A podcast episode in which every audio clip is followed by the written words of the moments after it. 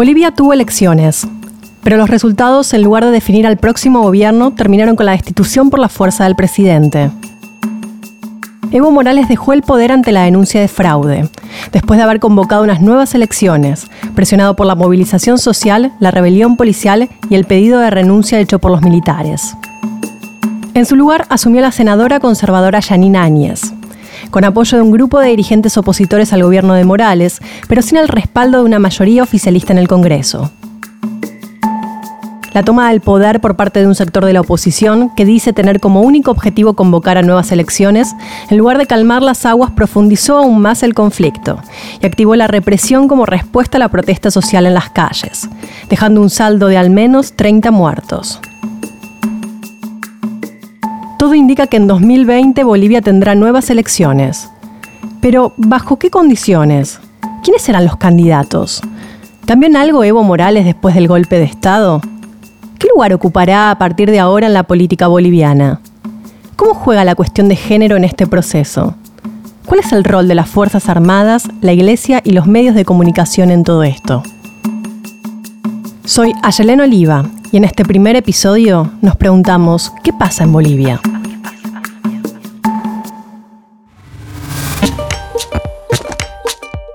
Renunciar a mi cargo de presidencia. No es motín, es despliegue policial, porque nosotros como subalternos nunca hemos sido oídos por el gobierno. El pueblo no se va a rendir y estamos aquí por nuestros hijos, por su futuro, para no vivir en dictadura.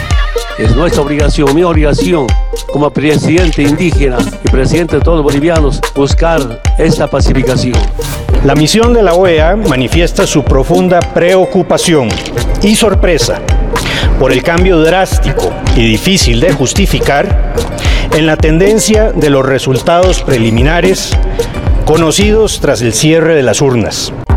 Las Fuerzas Armadas, enmarcadas en la democracia y las leyes, garantizaremos la unión entre compatriotas, por lo que ratificamos que nunca nos enfrentaremos con el pueblo a quien nos debemos.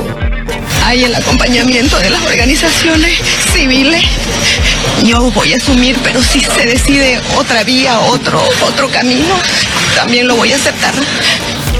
Sabíamos de la testarudez del presidente y del gobierno y sabemos de nuestra fortaleza para seguir adelante. No nos desanimemos. Estamos en una lucha democrática, tenemos la verdad y la justicia en la mano.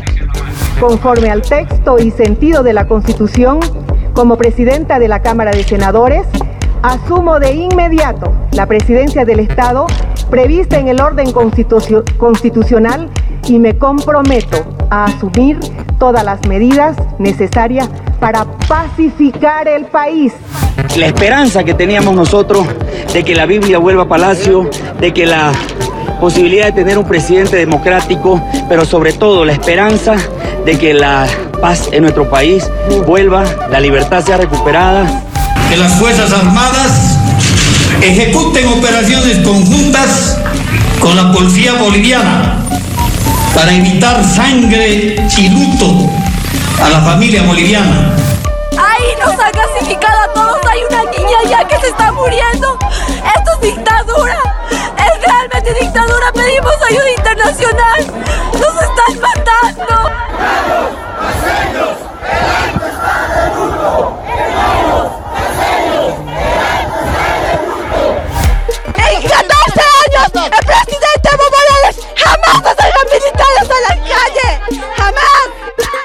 Lamento mucho este golpe cívico y algún sector de la policía puede emplearse para atentar contra la democracia, contra la paz social, con violencia, con amedrentamiento, intimidar al pueblo boliviano. El señor Evo Morales, porque él ya no es presidente, eh, lo único que genera eh, es violencia, incentiva la violencia desde donde está. Está en proceso un golpe de Estado. A los que nos han robado el voto, no destruyan Bolivia, que su ambición, su egoísmo y su violencia no destruya Bolivia.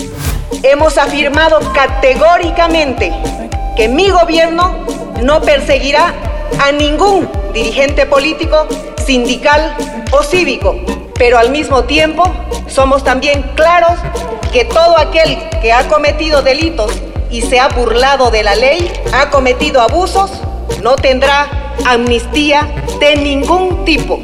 El país está esperando una respuesta de este Parlamento Nacional y la respuesta va en torno a la convocatoria a elecciones nuevas. Vamos a continuar junto al pueblo boliviano, como decimos hasta ahora, luchando por nuestra querida Bolivia.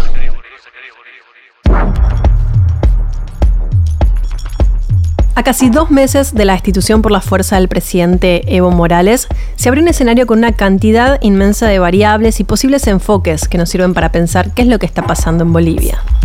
Por lo pronto, y la noticia más reciente que tenemos es que Evo Morales acaba de llegar a la Argentina después de su paso por México y estar en el país en condición de refugiado. Mientras tanto, en Bolivia, la senadora conservadora Janine Áñez continúa al frente del Ejecutivo un gobierno de facto que tiene, en teoría como fin último, convocar unas nuevas elecciones. Pero lo cierto es que es ella quien está tomando las decisiones de gobierno. Otro elemento es el tema de la represión a la protesta social desde el Estado. En las últimas semanas se ha calmado un poco la situación, pero siguen las Fuerzas Armadas operando de manera conjunta con la policía para aplacar las protestas en las calles, ya sin ese decreto que eximía a los militares de responsabilidad penal en la represión. Esto eh, gracias a la presión que han ejercido los organismos internacionales y los organismos de derechos humanos como la CIDH y la ONU. En el medio de todo eso empiezan a aparecer nombres de candidatos que posiblemente se presenten a las próximas elecciones. Y para pensar cómo quedó configurado el bloque conservador, estamos con Pablo Stefanoni, el jefe de redacción de la revista Nueva Sociedad. Es periodista e historiador, fue director de Le Monde Diplomatique en Bolivia. Escribió varios libros sobre el tema, como La Revolución de Evo Morales y Debatir Bolivia. También es autor de numerosos artículos en diarios y revistas. Lo primero que me gustaría preguntarte es, ¿cómo definirías el escenario actual? ¿Puede ser leído como un triunfo de ese viejo regionalismo, de esa vieja medialuna boliviana frente a Evo Morales? Si uno mira el gobierno de Yanine Áñez, efectivamente es un gobierno muy cruceño, eh, de dos fracciones, la de ella, demócratas que tiene el epicentro en Santa Cruz, aunque es un partido nacional, y el grupo de eh, Luis Fernando Camacho, que surge del Comité Cívico, que es una institución que no es propiamente cruceña, en todos los departamentos hay comités cívicos que agrupan a las fuerzas vivas, pero en Santa Cruz tiene una fuerza particular y características particulares, si bien están todas las fuerzas vivas, desde la universidad, sindicatos, la central obrera departamental, eh, diversos sectores, hay una hegemonía empresarial muy clara. Eh, y eh, como te decía, si uno mira el gobierno, efectivamente Santa Cruz parece haber triunfado en esto, pero bueno, es un gobierno transitorio, hay que ver qué pasa. Es un gobierno de transición, si bien tiene muchas veleidades y ansias refundacionales y de acabar con los 14 años que pasaron. Se está recomponiendo las fuerzas y hay que ver qué pasa. Eh, lo que estamos viendo ahora es que lo que era parecía la fórmula de la victoria, Camacho y Pumari. Marco Pumari es el equivalente de Camacho, pero en Potosí, el líder del Comité Cívico Potosinista. ¿Se fracturó eh, eso ya? Estamos ante ya se fracturó y, eh, o sea, hay que recordar que en, la, en el derrocamiento de Evo Morales fue muy importante la alianza de Luis Fernando Camacho, que, eh, como líder de Santa Cruz, y Marco Pumari, como líder del Comité Cívico Potosinista. Era importante porque Santa Cruz viene con su estigma de separatismo, de, que son más blancos que el resto, de que desprecian a los Potosí. No así Potosí, que es un bastión, era un bastión y todavía lo es en parte de Evo Morales. ¿Y qué pasó ahí? ¿Qué perdió? Y la alianza de, de Camacho con Pumari revirtió un poco imaginario, o empezaron a decir, bueno, esto es la unidad nacional frente a un Evo Morales que divide, y fue muy importante ese eje Santa Cruz-Potosí para entender el derrocamiento de Evo Morales. Potosí viene reclamando varias cosas, sobre todo en las zonas urbanas de Potosí del 2010, vienen reclamando muchas cosas, porque es una zona minera desde la época de la colonia que siempre siente que los recursos se fuman y no se traducen en desarrollo para la región. Esa... Mm, Alianza Camacho-Pumari eh, fue dinamitada por la filtración de un audio en la que Pumari le estaría pidiendo plata, 250 mil dólares a Camacho, eh, y además algunos el control de la aduana. Eh, Eso fue filtrado por Camacho, no vale la pena detenernos en los detalles, pero lo que es interesante es que eh, muestra que realmente hay una pelea interna en lo que era antes la oposición a Evo Morales y ahora es el frente que está intentando generar una alternativa al MAS, eh, que es muy fuerte, ¿no? Y eso se, se dinamitó lo que parecía la fórmula de la victoria. Si uno trasladaba la legitimidad que habían ganado esas figuras en las calles, al terreno electoral, lo cual nunca es automático y se ve ahora que es más difícil lo que ellos mismos Sí, también reformula esta idea de la, no, es, no sería la vieja medialuna boliviana si incluimos a Potosí, ahí empieza un armado también político o geopolítico también distinto al que teníamos. Santa Cruz fue muy importante en el derrocamiento de Evo Morales, fueron donde las marchas fueron más masivas y, y, emerge la figura de Camacho. Pero movilizaciones hubo en todo el país, incluso en La Paz. Por eso Evo Morales se tiene que ir al Chapare, a la región cocalera, y no se puede quedar en La Paz, porque corre riesgo. Si uno mira el 2008, cuando Santa Cruz y la Media Luna organizan su referéndum y sus movilizaciones, incluso violentas, por la autonomía, era imposible pensar que esas protestas se pudieran replicar en La Paz. Claro. Ahora sí, este movimiento fue bastante nacional, aunque el epicentro fue en Santa Cruz. Y efectivamente, eh, si hay que armar un clivaje, más bien fueron las ciudades que se rebelaron contra Evo Morales y sectores urbanos bastante transversales, desde la élite hasta sectores más populares de las ciudades. Y Evo Morales mantuvo el apoyo del campo, pero que no se llegó a movilizar suficientemente. Un Fernando Camacho que no era candidato, no era candidato en las últimas elecciones a presidente, que ahora posiblemente, bueno, según hasta ahora confirmó, va a ser candidato en las próximas elecciones, que logró capitalizar también todo este, este descontento, esta crisis política que está viviendo Bolivia y un Carlos Mesa que quedó también bastante por fuera, en los márgenes, ¿no? No, no, no pudo ponerse al frente de todo esto. Exactamente. Camacho, de hecho, surge, paradójicamente, y rompe un poco ciertos esquemas, desde abajo, en un sentido. Él es un empresario, no es que él surgió desde abajo, pero surgió contra un cierto pacto entre la élite cruceña, política y económica, con el MAS, con Evo Morales, de convivencia pacífica, digámosle así, después del 2008. Y Camacho surge apoyado por sectores juveniles y radicalizados que eh, quieren una oposición más fuerte al gobierno después de que el Tribunal Constitucional habilita a Evo Morales para una nueva postulación después del referéndum de 2016 que Evo Morales había perdido. Entonces ahí es el referéndum lo que marca el punto de inflexión, donde el referéndum sale un triunfo del no a la reforma constitucional por dos puntos, después el Tribunal Constitucional lo avala igual, y ahí es donde podemos empezar a ver cambios. Uno de los cambios fue una reactivación del Comité Cívico de Santa Cruz con el liderazgo de Camacho, más radical, más eh, popular también en Santa Cruz, o sea, vuelve, hace una interpretación más populista, sale con una Biblia, o sea, eh, lanza un discurso conservador popular, podríamos decir. Y eh, ahí empieza esta, esta historia que va a terminar con el derrocamiento y el exilio Morales. ¿Y cómo queda Carlos Mesa en todo esto? Lo que vimos en todo este proceso es que la radicalización de las movilizaciones fueron corriendo del centro de la escena a mesa. Entonces, si uno mira el 20 de octubre, elecciones, viene todo el debate, del la discusión del fraude y de los problemas con el conteo. Ahí Mesa convoca las movilizaciones y tiene todo el sentido. El que sale segundo pide un recuento más transparente, que se garanticen los votos. Hasta ahí es como en cualquier lado. Después se va radicalizando y va apareciendo la figura de Camacho que pide directamente la renuncia de Evo Morales, ya no un conteo. Claro. Y ahí es donde Mesa va quedando fuera. Mesa está intentando ahora volver al, tratando de colocarse en el doble sentido, en el centro de la escena y en el centro político, diciendo, eh, de hecho, esta semana dijo que los dos extremos estaban causando chispas en Bolivia y él se quiere presentar con un discurso moderado. Bueno, hay que ver si hay un sector mm. que sí está viendo con cierto pavor mm. lo que está pasando en la en, lo que no sé cómo llamarle ahora, en la ex oposición a Evo Morales, o sea, tampoco es el nuevo oficialismo porque es un gobierno de transición, pero bueno, en, los sectores opuestos a Evo Morales, muchos están viendo con cierto temor porque estas peleas con filtraciones, con guerra sucia entre Camacho y, y Pumari están mostrando que la oposición se puede enfrentar fuerte también adentro. Adentro. Mientras Evo Morales eh, fue elegido jefe de campaña del MAS, el MAS hizo el sábado un congreso, un ampliado masivo. Entonces, bueno, algunos están diciendo, ojo, porque Evo Morales, más allá de la discusión del fraude, sacó cerca del 45% de los votos. Hoy está muy golpeado el MAS, pero con una buena campaña, un buen candidato, podría disputar algo y no está cerrado esto eh, este ciclo electoral. Entonces, bueno, ahora va a venir realmente, eh, vamos a ver el escenario de la oposición, ya sin Evo en el medio, bueno, van a venir las disputas internas ahí, ¿no? ¿Y qué pasa con el que quedó en tercer eh, lugar, candidato evangelista, que la, verdad fue una sorpresa, ¿no? Uno no esperaba tampoco que saque tantos votos, incluso en el alto también hizo una buena elección, claro.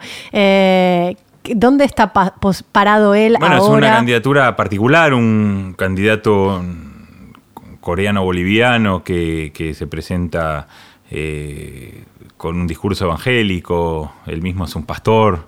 Eh, bueno, él queda como parte de todo este bloque fragmentado de que le va a hacer frente al MAS. Eh, también está Janine Áñez, la presidenta. Eh, Chi va a tratar de seguir en carrera, él no tiene tanto para arriesgar. Eh, pero bueno, si empezamos a contar, ya está Camacho, Pumari, que también amenaza con presentarse desde Potosí, Carlos Mesa, Chi. Y bueno, la presidenta interina, Janine Áñez, dijo que no se va a presentar, pero quién sabe, ¿no? ¿Quién si empieza a ver que las encuestas le dan, ¿por qué no? Cuando eh, en un contexto de muchas fragmentaciones ella ya está ahí. ¿Te gustaría agregar algo más? El derrocamiento de Evo Morales yo creo que fue una movilización popular bastante masiva que llevó a la calle actores que no se habían movilizado este tiempo y que terminó en un golpe. No, creo que las dos dimensiones son importantes para tener en cuenta y todo eso no es que alguien lo pensó todo, sino se, fue se fueron concatenando una serie de hechos que fueron que los distintos actores intervinieran de una cierta manera, incluyendo a los policías y los militares, que terminan de definir la, el derrocamiento de Evo Morales. Y me parece que esa situación no está cerrada y que hay que ir siguiendo todos estos pequeños hechos del día a día porque se está construyendo esta historia de acá a las elecciones. Nada está dicho todavía. Nada está dicho. Pablo, muchas gracias por estar acá. Gracias a vos.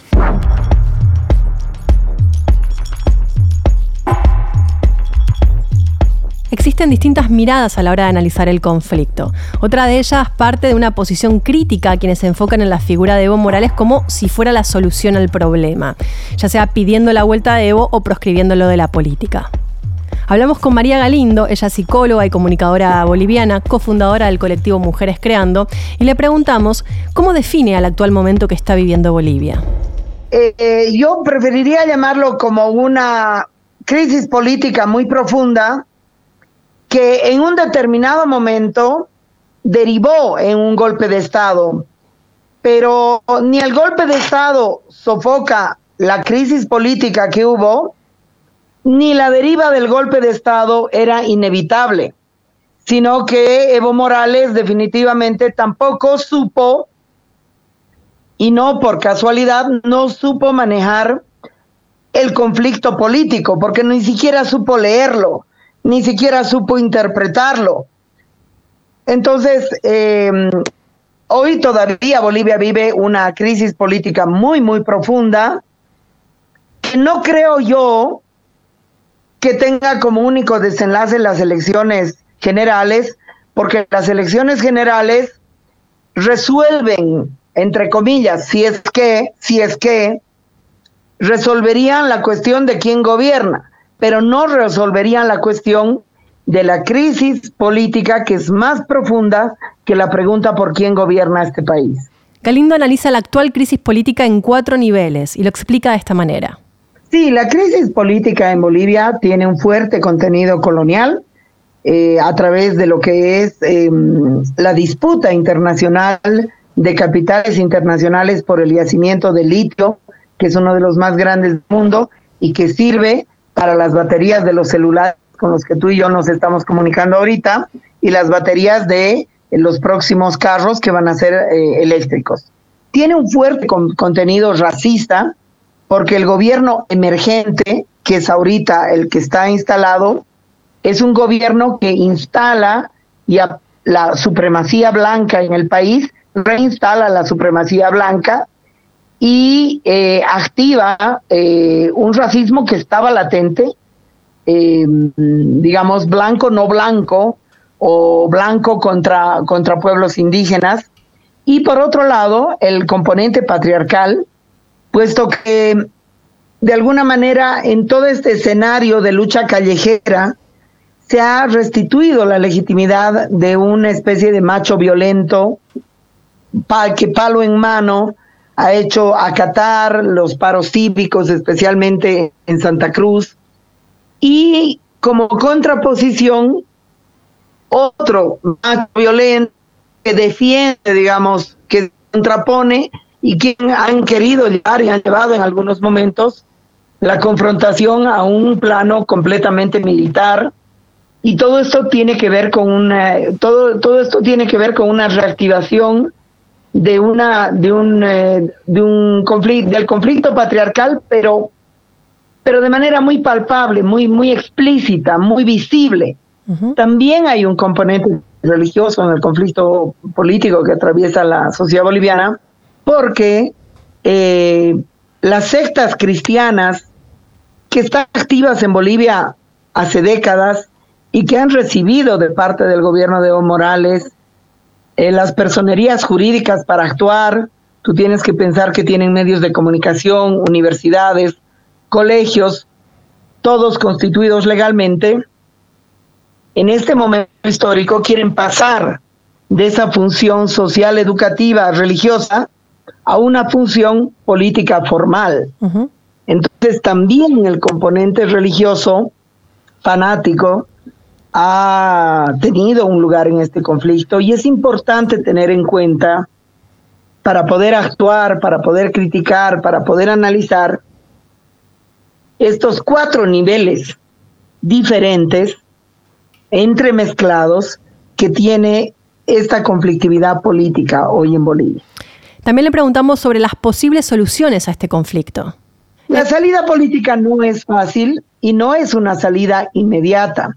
Por eso es tan importante caracterizar lo que está atravesando la sociedad boliviana. Primero, yo creo que el conflicto que atraviesa la sociedad boliviana no es un conflicto nacional, sino que es un conflicto regional y que se extiende a más, más eh, circuitos, digamos, eh, del mundo. El primero es la crisis de la democracia liberal representativa y de la forma partido como forma de ejercicio de la política. La forma partido se ha convertido hace mucho tiempo en una forma de privatización de la política y es una forma que en Bolivia ha perdido toda legitimidad de representación y toda capacidad de representación. Al mismo tiempo, esta crisis política ha desplazado el eje de la política de la zona andina hacia el oriente boliviano, especialmente porque eh, el excedente económico y la migración más importante está en, especialmente en Santa Cruz.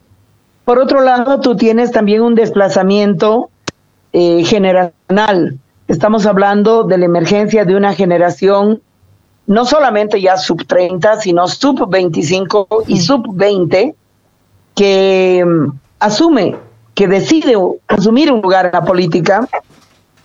Estamos hablando de una, de una emergencia, además de la pregunta de las ciudades, son las poblaciones urbanas las que hoy en Bolivia tienen el mayor peso demográfico, el 70% de la población vive en las ciudades y, estamos hablando de poblaciones en las ciudades que no tienen un lugar, que no tienen un acceso a la representación política, que no tienen ni siquiera un acceso a la voz. Entonces, es una crisis política muy, muy profunda, mezclada, por supuesto, con lo que es, eh, digamos, paradigmas del siglo XX que ya no, que ya no pegan, que ya no completan, que ya no eh, logran recoger eh, las problemáticas de la sociedad. Otra de las particularidades que sin dudas tiene este momento histórico es que muchas de las protagonistas son mujeres, mujeres de distinto perfil ideológico y me refiero en especial a tres senadoras, la conservadora Yanine Áñez y dos senadoras por el MAS, Adriana Salvatierra y Eva Copa, lo que abre un debate acerca del rol de las mujeres en la política. Le preguntamos a Galindo si cree que las mujeres están ocupando un rol diferente en la política boliviana. Bueno, Bolivia ha tenido una presidenta mujer hace 40 años en 1979, en un momento de crisis, eh, de crisis de la democracia, se llamaba Lidia Gayler Tejada, y ahora Janine Áñez, ¿no? Janine Áñez es la figura, digamos, femenina, voy a ponerlo de femenino, entre comillas, que edulcora, que suaviza, porque además es una mujer eh, que muestra un perfil muy sonriente, muy conciliador, muy dialógico, a un gobierno autoritario, persecutorio, que además entró al palacio con tanques y militares en las calles, matando a 30 personas a las cuales se les niega el derecho a la justicia hoy. Eh, entonces, es muy, muy peculiar, muy interesante este papel de Janine Áñez, pero Janine Áñez hay que recordar que no es una recién llegada a la, a la política. Sí. Janine Áñez ha sido senadora y como senadora ha podido acceder al cargo de presidenta interina. Hay una cierta eh, constitucionalidad en el cargo que está ejerciendo, una constitucionalidad muy frágil, muy relativa, que puede ser muy cuestionable, pero que deriva de un vacío de poder que creó el movimiento al socialismo deliberadamente. Y ahí quiero hablar de, de Adriana Salvatierra. Adriana Salvatierra es una mujer muy joven del oriente boliviano, era presidenta del Senado, tenía un perfil prepotente, poco dialógico, la típica tirana nueva que se le sube el poder como borrachera a la cabeza. Nosotras, con una mujer tan joven, intentamos mil millones de veces, mil millones de veces reunirnos para instalar una comisión de auditoría de los casos de feminicidio. Era imposible acceder a Adriana Salvatierra, era la niña mimada de Evo Morales. Cuando Evo Morales salió huyendo del país, de forma absolutamente inexplicable, porque Adriana Salvatierra hubiera sido la sucesión constitucional en mayúsculas, porque cuando se va el presidente y el vicepresidente le tocaba a la presidenta del Senado. Resulta que Adriana Salvatierra inexplicablemente renuncia. Y es ahí donde aparece la figura, que es una figura que yo he retratado, que yo he entrevistado y que me resulta muy entrañable y me resulta muy interesante, aparece la figura de Eva Copa. Eva Copa es actualmente la presidenta del Senado, fue senadora, es senadora del movimiento al socialismo, pero fue una senadora relegada por figuras como Adriana Salvatierra, porque esto también hay que entenderlo. ¿Cuál es la diferencia entre Adriana Salvatierra y Eva Copa? Adriana Salvatierra era la senadora mimada de Evo Morales, representante del Oriente, eh, politóloga, eh, digamos un perfil de clase media alta profesional. Mientras que Eva Copa es alteña, es una estudiante universitaria de una universidad pública, un perfil diferente, un perfil muy tímido, un perfil menos visible, que no la escuchamos ni una vez en cinco años de legislatura ¿Y por tomar qué, la palabra. ¿Por qué crees que primó la imagen de Salvatierra en, en lugar de la de Copa? una política, una política que yo nunca me la pude terminar de explicar. La política del movimiento al socialismo con la representación política fue, eh, es decir, en el propio gobierno de Evo Morales había una hegemonía, si tú quieres, de tez blanca, de gente profesional, de clase media, de clase media alta, que tenían los cargos jerárquicos importantes de todo el Estado. Y los sectores populares a quienes Evo Morales decía representar, si bien estaban presentes, estaban presentes más como un emblema.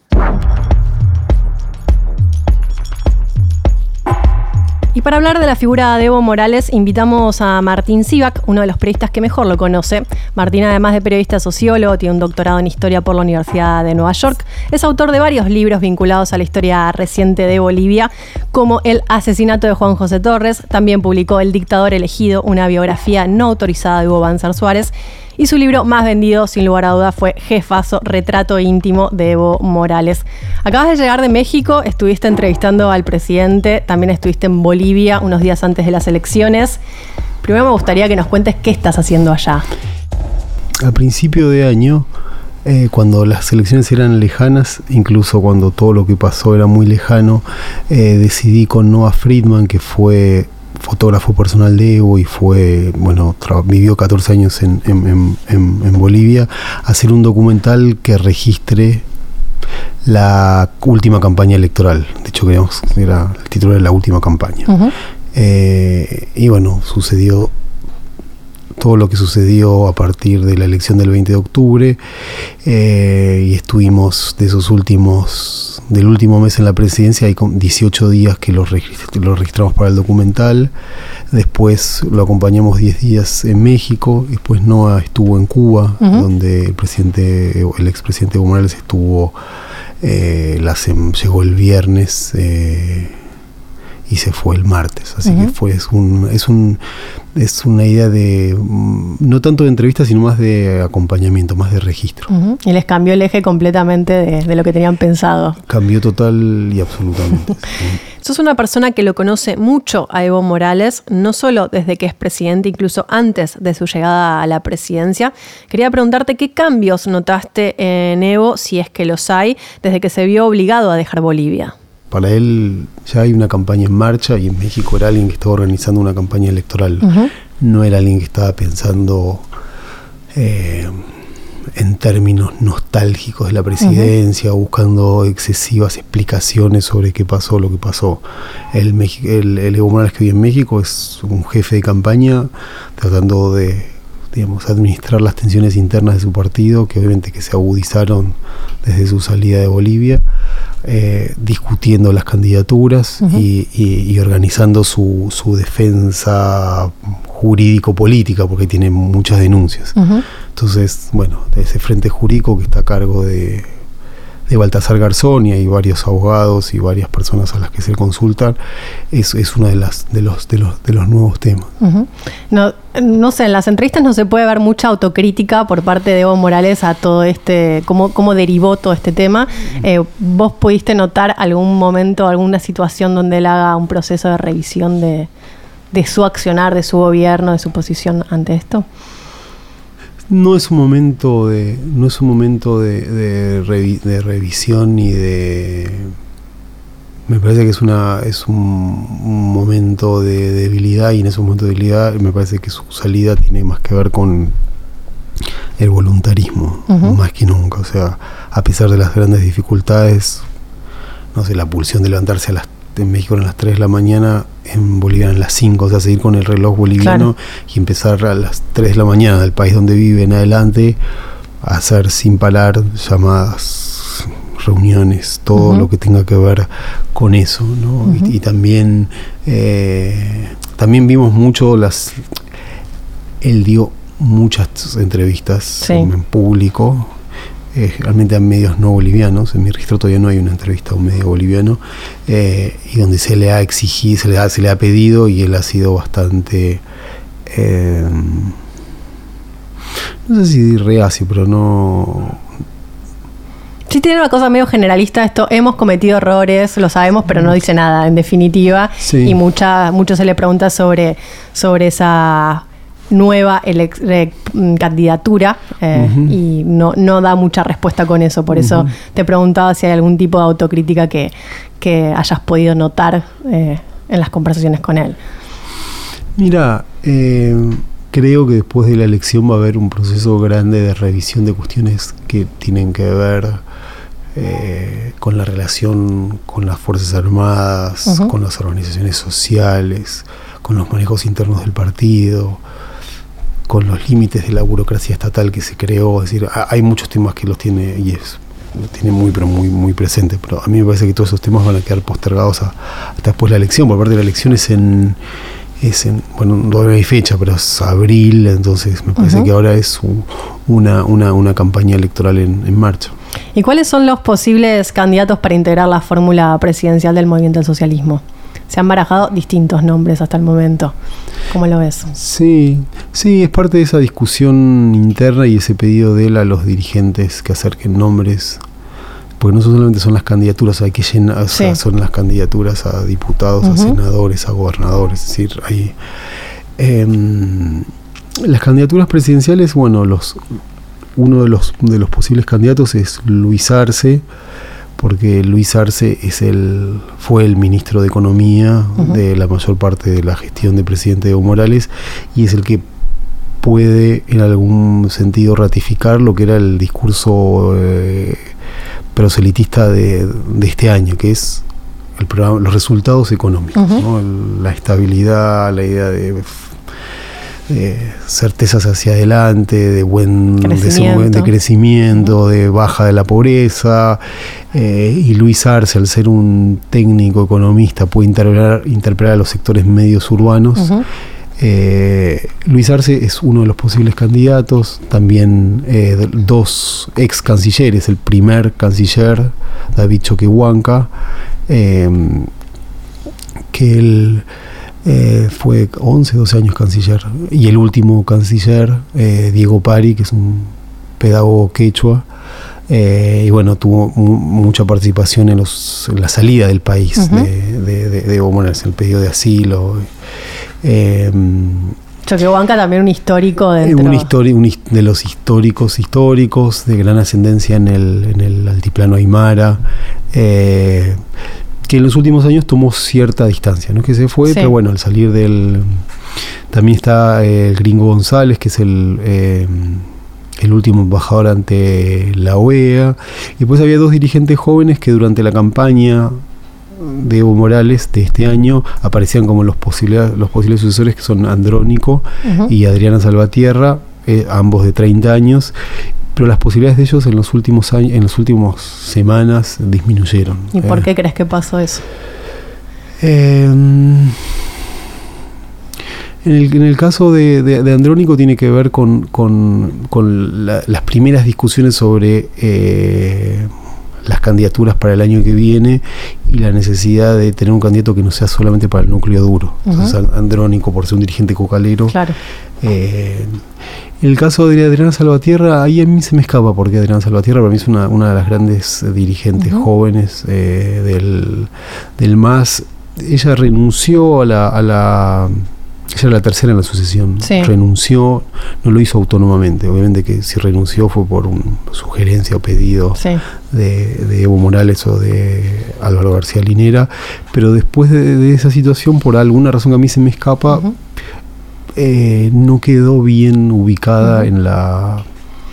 Tal vez, tal vez eran buenos dirigentes como pensando una proyección a- dentro de unos años, ¿no? Pero no inmediatamente para asumir este, Claro, la- este desafío. Sí, él pensaba en Andrónico y en Adriana Salvatierra como dos dirigentes que tuvieran o que adquieran gran protagonismo en el periodo Claro. 2025. Ujú. Pero bueno, esos cinco años mm, se, se- o sea, se adelantaron. Entonces, Sí. por esa razón, se me ocurre que ellos no van a, o no tienen las posibilidades. Pero igual todo está muy abierto, ¿no? Hay incluso la oposición que parecía, digamos, mucho más homogénea y certera, han sucedido cosas en los últimos días que hablan de, sobre todo de la, de la alianza de, Camacho, de sí. Camacho, el líder cruceño, Santa Cruz y Potosí. con Potosí, entonces hubo ahí una, una, una, una ruptura también inesperada. Por eso que está todo bastante eh, más inestable y más impredecible de lo que, de lo que se suponía. Y cuanto más fragmentación, digamos, aumentan las posibilidades del MAS de llegar a la segunda vuelta, que hoy por hoy, Claro. digamos, se publicó esta semana una, una encuesta y que le daba bien al, o sea, el MAS perdió mucho en relación a los 47%, pero al mismo tiempo no, ¿En, en cuánto estaría ahora, más o menos? Es una, es una, o sea, que hay una, es una encuesta que en realidad yo tengo versiones que hay un resultado real y un resultado que, que se publicó. Entonces el que se publicó, y esto lo digo de memoria, le daba Andrónico, que era el candidato medido, que también ya de eso supone una elección que no se ajusta a lo que puede suceder. Y ahí le daba Andrónico muy parejo con Camacho y un poco abajo Mesa, pero todos en el orden del 16-17%, Claro. era, era muy bajo. Muy bajo, y sí. volviendo a la- o sea, de todos los años de la democracia pactada, es decir, del 82 al 2005, digamos, había tanta fragmentación que casi todos los candidatos recibían entre el 20 y el 25%. Entonces, un escenario muy parecido a la vieja república. Eh, también es cierto que como que en el no sé, en el, en el mundo de la política estaba muy instalada la idea que Camacho de inicio iba a tener como una, una gran, establecer una gran diferencia. Entonces ahora esto no se está viendo, porque también Camacho capturó mucho el gran, el, el más antivismo más visceral.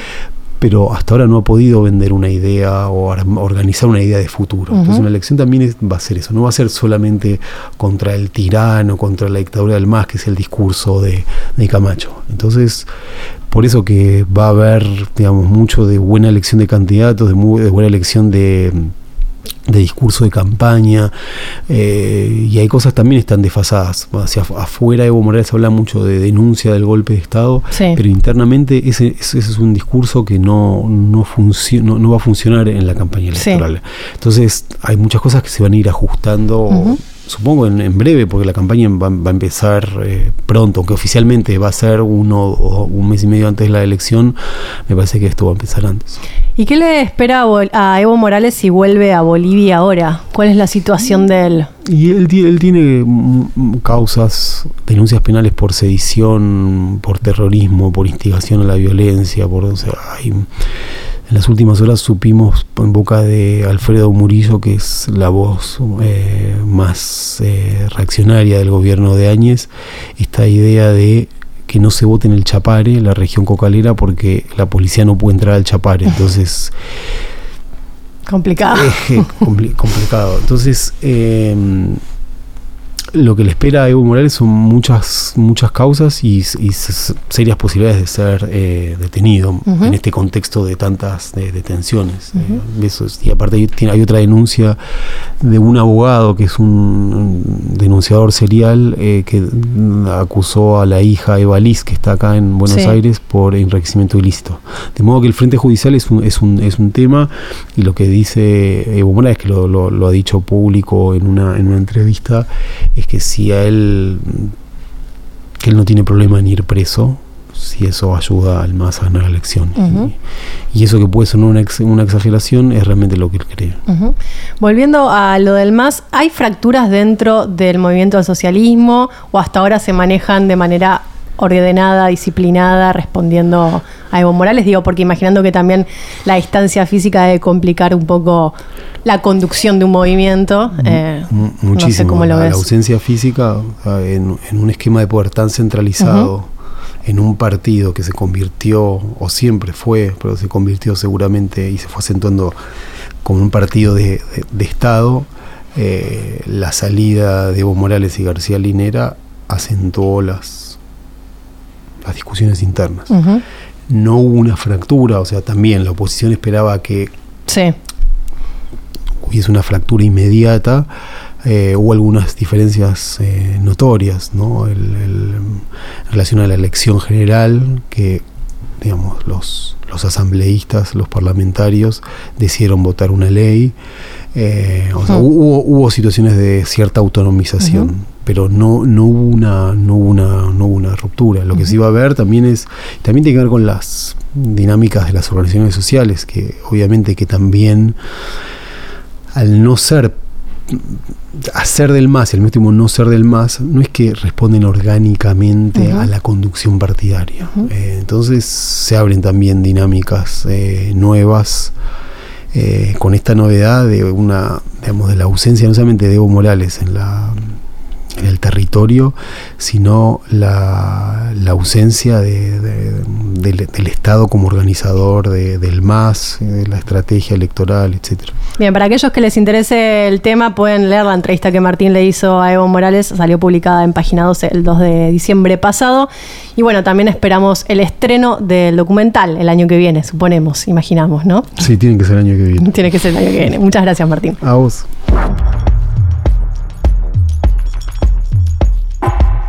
Además de los dirigentes políticos y sociales con sus partidos y organizaciones, existen otros actores que también están teniendo mucha incidencia en el rumbo que están tomando las cosas en Bolivia, como pueden ser los medios de comunicación, la Iglesia y las Fuerzas Armadas. Para conversar sobre algunas de estas cuestiones, hablamos con Fernando Molina. Él es periodista y escritor boliviano, autor del libro Historia Contemporánea de Bolivia, y también La relación entre Evo Morales y los medios de comunicación. Le preguntamos qué piensa sobre el rol que está jugando la prensa boliviana. Yo escribí un artículo eh, para contar que esta hegemonía lograda por Áñez, su gobierno y eh, los conceptos ideológicos que están detrás de esta eh, acción gubernamental se logra casi de inmediato, mientras que la hegemonía que logró también el MAS eh, sobre los medios de comunicación por medio de maniobras económicas sobre todo, es decir, por un uso político de la propaganda eh, estatal, costó varios años y costó muchos esfuerzos de parte del MAS, ¿no? Y esto se debe a que eh, la revolución que hizo el MAS en 2003, 2005 y finalmente su triunfo electoral de 2006 constituyeron una, una transformación, un cambio integral de las élites bolivianas de, eh, que manejaban el país hasta entonces, incluyendo las élites mediáticas. ¿no? Estas élites fueron eh, relegadas, no fueron tomadas en cuenta y finalmente eh, llegaron a un acuerdo meramente económico con el gobierno, nunca compartieron, digamos, las posiciones de, de poder con este, a diferencia de lo que había ocurrido a lo largo de la historia democrática del país, ¿no? donde las élites mediáticas eran eh, tan importantes o más importantes que las élites políticas. Entonces, eh, este proceso de reversión de esa revolución política que hizo Morales está llevando nuevamente a estas élites mediáticas, a los principales dueños de los medios, a los principales periodistas, etcétera, nuevamente al poder, ¿no? De alguna manera. Y lo más eh, agraviante para un periodista como yo o tú es eh, la actitud que tenía este bloque respecto a los hechos de represión del gobierno, ¿no? porque eh, directamente se ha comprado completamente el discurso de que em, los actores de estos hechos, de estos, de los, de las protestas contra Áñez, es decir, las víctimas de estos hechos de represión, eran grupos armados, de narcotraficantes, terroristas, terroristas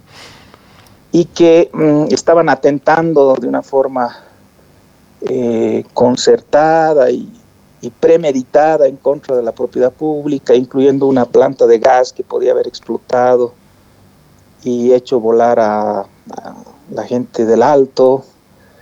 Em, Además, se han comprado completamente la historia de que, aunque hay 29 muertos reconocidos por el gobierno, de los cuales la mayoría son muertos por bala, eh, las Fuerzas Armadas no han disparado, por lo tanto, los muertos no tienen eh, ni siquiera culpables sospechosos, ¿no? porque eh, lo que se, infiere de las declaraciones, que son siempre ambiguas de parte del gobierno, es que se hubieran disparado entre ellos, entre los manifestantes, lo cual no, no es más que un absurdo, por supuesto, porque eh, ambos hechos, tanto el de Sacaba como el de Sencata, que son los más eh, notorios, digamos, en cuanto al uso de, armamento letal en contra de manifestantes, ocurren cada uno de ellos en un día, ¿no?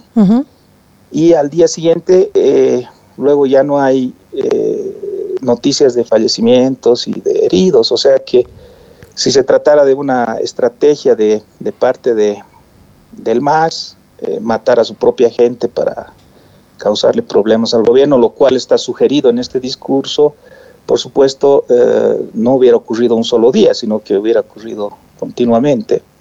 Por otro lado, se contradice el gobierno sistemáticamente porque por un lado agradece a las Fuerzas Armadas por haber salvado a, la población de lo que ocurrió en Sencata y por el otro dice que no han disparado, o sea que de qué les agradece, ¿no? En ese sentido te eh, quería preguntar con el tema de las Fuerzas Armadas. Digo, Janine Áñez tuvo que ir para atrás con el decreto eh, que eh, los eximía de responsabilidad. ¿Qué va a pasar de responsabilidad penal, no? ¿Qué va a pasar con ellos ahora? ¿Siguen operando de manera conjunta con la policía? ¿Cuál es el rol que están teniendo en este momento en Bolivia?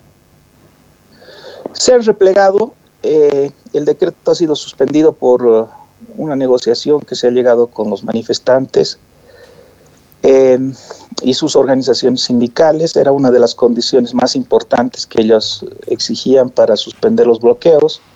El país ahora está en una situación de normalidad y queda eh, entonces pendiente, y creo que va a quedar así por muchos años tal vez, eh, una investigación acerca de la responsabilidad que ha tenido las Fuerzas Armadas en eh, estos hechos que acabo de, de relatar.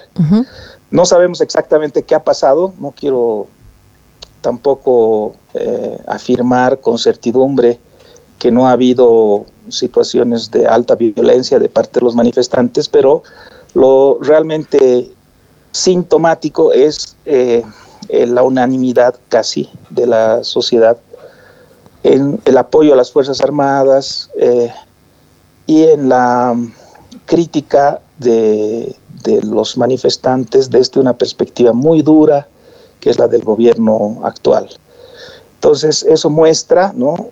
una reacción popular frente a un mito revivido durante las jornadas posteriores a la caída de Morales, que es el mito del asedio indígena, ¿no? Que ha causado mucho miedo en la población y, y ha hecho que la población eh, gire hacia la derecha de una manera muy importante al punto de respaldar completamente las acciones eh, de fuerza y además, eh, como les digo, insistir en, en, la figura del masista, narcotraficante, terrorista que digamos que no tenía cabida antes en el país, ¿no? Una de las imágenes que recorrió el mundo fue la de Janine Áñez con la Biblia, bajo la consigna que la Biblia vuelve al palacio. Le preguntamos a Fernando qué rol cree que juega la Iglesia Católica y las iglesias evangélicas en este proceso. Todo esto eh, ha confluido en el movimiento político. Digamos que no todo el movimiento político, por supuesto, es evangélico, es eh, católico, pero sí que se ha eh, que ha adoptado la religiosidad como un, como un símbolo político y como un instrumento también em, de interpretación de la, de la realidad. Eh, la promesa de, del principal eh, líder cívico, Luis Fernando Camacho, que es católico eh, ferviente, fue devolver Dios al palacio, como ustedes saben la señora Yanine Áñez es evangélica eh, y muchos otros dirigentes, sean o no religiosos, están usando la religiosidad para simpatizar con esta tendencia que se ha dado en las calles durante las protestas contra Morales de usar la religión como un elemento de identidad propia, ¿no? Entonces, eh, más allá de que sea o no sincera esta religiosidad, porque hay muchas eh, opiniones al respecto. Eh, lo cierto es que ah, está jugando ahora un papel político que deja atrás a la Iglesia Católica tradicional, que eh, por supuesto está de acuerdo con la salida de Morales porque nunca tuvo una relación buena con él. Morales finalmente hizo algo que nadie se había atrevido antes, que era declarar laico el Estado. Claro. Y además, eh, pero esta iglesia tradicional no tenía muchos problemas con el uso de eh, la simbología religiosa indígena como parte del ritual del Estado, del ceremonial del Estado, ¿no? Eh, porque la iglesia católica siempre ha sido muy tolerante y sincrética con este tipo de, de religiones antiguas. En cambio, los, los, nuevos, los evangélicos y los nuevos católicos están eh, activa y militantemente en contra de esas expresiones que consideran que son demoníacas, que causan daño al país. Pero también hicieron en una... en ese contexto gana eh, notoriedad este señor Chin. Claro, en el alto incluso, ¿no?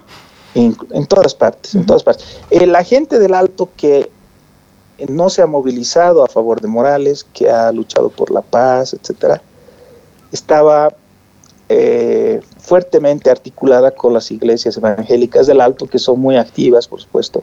No son la mayoría, son una minoría, pero es una minoría activa, con ciertos recursos económicos, con capacidad comunicacional, y ellos han contribuido mucho a la desmovilización del alto eh, en las jornadas posteriores a la renuncia de Morales.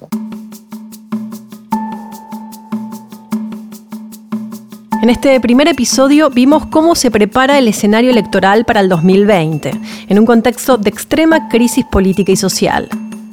Entendimos que las elecciones representan una instancia necesaria y urgente, pero que posiblemente no resuelvan el conflicto de fondo. Si bien el epicentro de las protestas opositoras estuvo en Santa Cruz, fueron las ciudades y los sectores urbanos en distintas partes de Bolivia las que se levantaron contra el gobierno de Morales.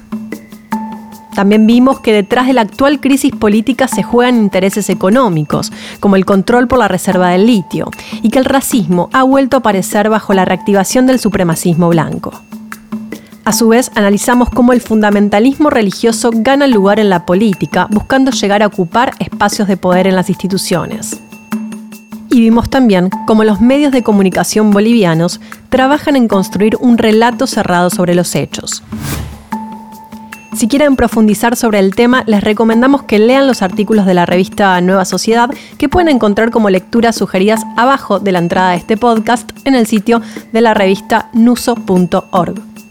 También pueden escribirnos a quepasa.nuso.org o usar el hashtag quepasa en redes sociales para hacernos llegar sus comentarios sobre este tema.